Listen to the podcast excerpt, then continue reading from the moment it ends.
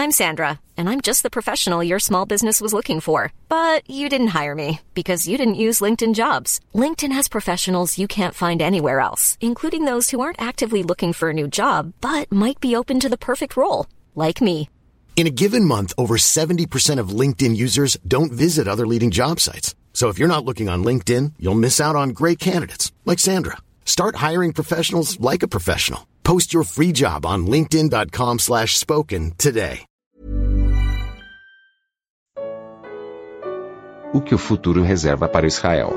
Isaías 47. Comentário de Mário Persona. A gente vê falar de Babilônia aqui, e tudo isso que é previsto aqui no, no capítulo ah, 46 de Isaías, ah, tudo isso efetivamente aconteceu depois, aconteceria já é história, né? a gente encontra isso nos livros de história. 47. A queda de Babilônia. A Babilônia vai depois efetivamente cair, vai virar ruína.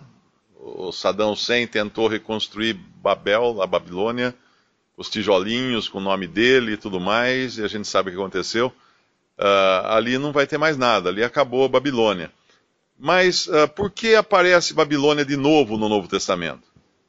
Porque lá em Apocalipse nós vamos ler de Babilônia outra vez, e algumas características aqui são bem parecidas, né? Algumas coisas que ela que é dita dela aqui uh, são bem parecidas lá. E mais à frente ele vai mandar o seu povo sair de Babilônia. Uh, eu acho que é no capítulo 48 ele fala alguma coisa. É, no capítulo 48, versículo 20 sair de Babilônia, fugir de entre os caldeus. E lá em, em, ah, em Apocalipse também ele vai dizer: sair dela, povo meu. Mas então por que a Babilônia aparece lá? Será que Saddam Hussein conseguiu reconstruir? Alguém vai, vai reconstruir Babilônia, os, os jardins suspensos, alguma coisa assim? Não. É porque a história se repete, só que com com atores diferentes. A Babilônia, lá em Apocalipse, é a cristandade professa que vai restar nesse mundo depois do arrebatamento da igreja. A igreja é a noiva de Cristo, a igreja vai embora a qualquer momento, ela vai ser arrebatada, mas, obviamente, vai permanecer aqui toda, toda, todo o sistema cristão, não é? Uh, é claro que dessas, dessas igrejas e denominações e, e templos hoje da cristandade vão ser arrebatados também os que são verdadeiros, né? aqueles que são salvos por Cristo, cuja fé é genuína, mas vai ficar, os sistemas vão permanecer. E tudo isso vai se unir numa grande cristandade que é a chamada Babilônia lá em, em Apocalipse é aquela que causa um espanto em João. Ele fala: Quando a vi, espantei-me com um grande espanto. Por quê? Porque era para ser uma noiva. E ele vê uma meretriz, uma prostituta.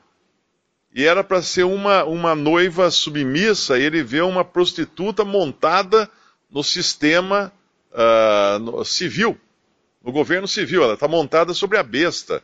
A besta vai derrubá-la depois e ela vai ser condenada. Então toda essa história de Babilônia aqui do Antigo Testamento, não é que vai de novo Babilônia ressurgir como um reino tal, não.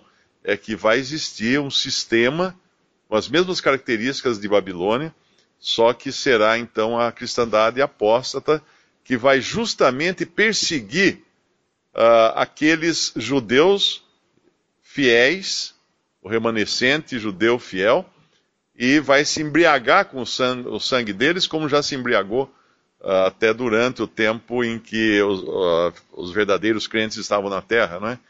Nós sabemos quanto, quanto sangue foi derramado por, em nome de Cristo, porém por aqueles que não eram efetivamente cristãos. Então esse, isso aqui é uma repetição. E a mesma coisa vai acontecer com Israel. Israel lê isso aqui, os judeus leem isso aqui, tudo no livro de, de Isaías, e falam: ah, tá, isso já tudo aconteceu mas também vai acontecer de novo. É interessantíssimo isso. Toda, todo esse exílio, a perseguição, os sofrimentos vai tudo se repetir como se tivesse um outro filme.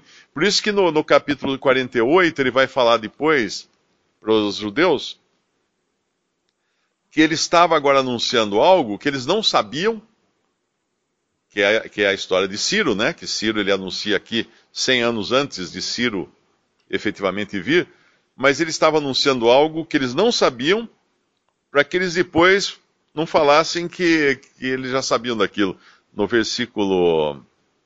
É, ele tem um lugar aqui no 48 que ele fala aqui no versículo 5: Por isso tu anunciei desde então e tu fiz ouvir antes que acontecesse, para que não dissesses, o meu ídolo fez essas coisas, ou a minha imagem de escultura, ou a minha imagem de fundição os mandou. E mais à frente ele vai falar no versículo 15: E eu o tenho dito, também já o chamei, e o farei vir, e farei próspero o seu caminho. Ele está falando de Ciro que vai ser o libertador que ele vai levantar para Israel aqui no passado. Mas esse Ciro é uma figura de Cristo, que lá no futuro ele vai ser o Ciro, do remanescente judeu fiel, que será liberto no, no final da grande tribulação, por Cristo que virá em poder e glória para julgar os inimigos do, do povo de Deus. Visite respondi.com.br Visite também 3minutos.net.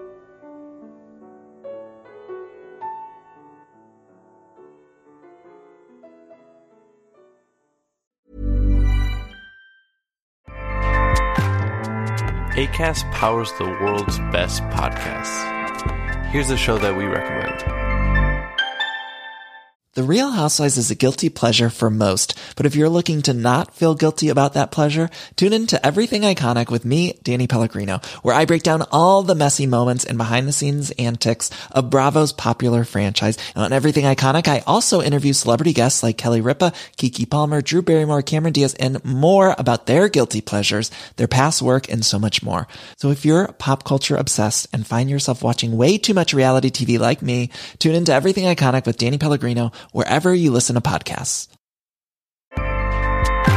ACAST helps creators launch, grow, and monetize their podcasts everywhere.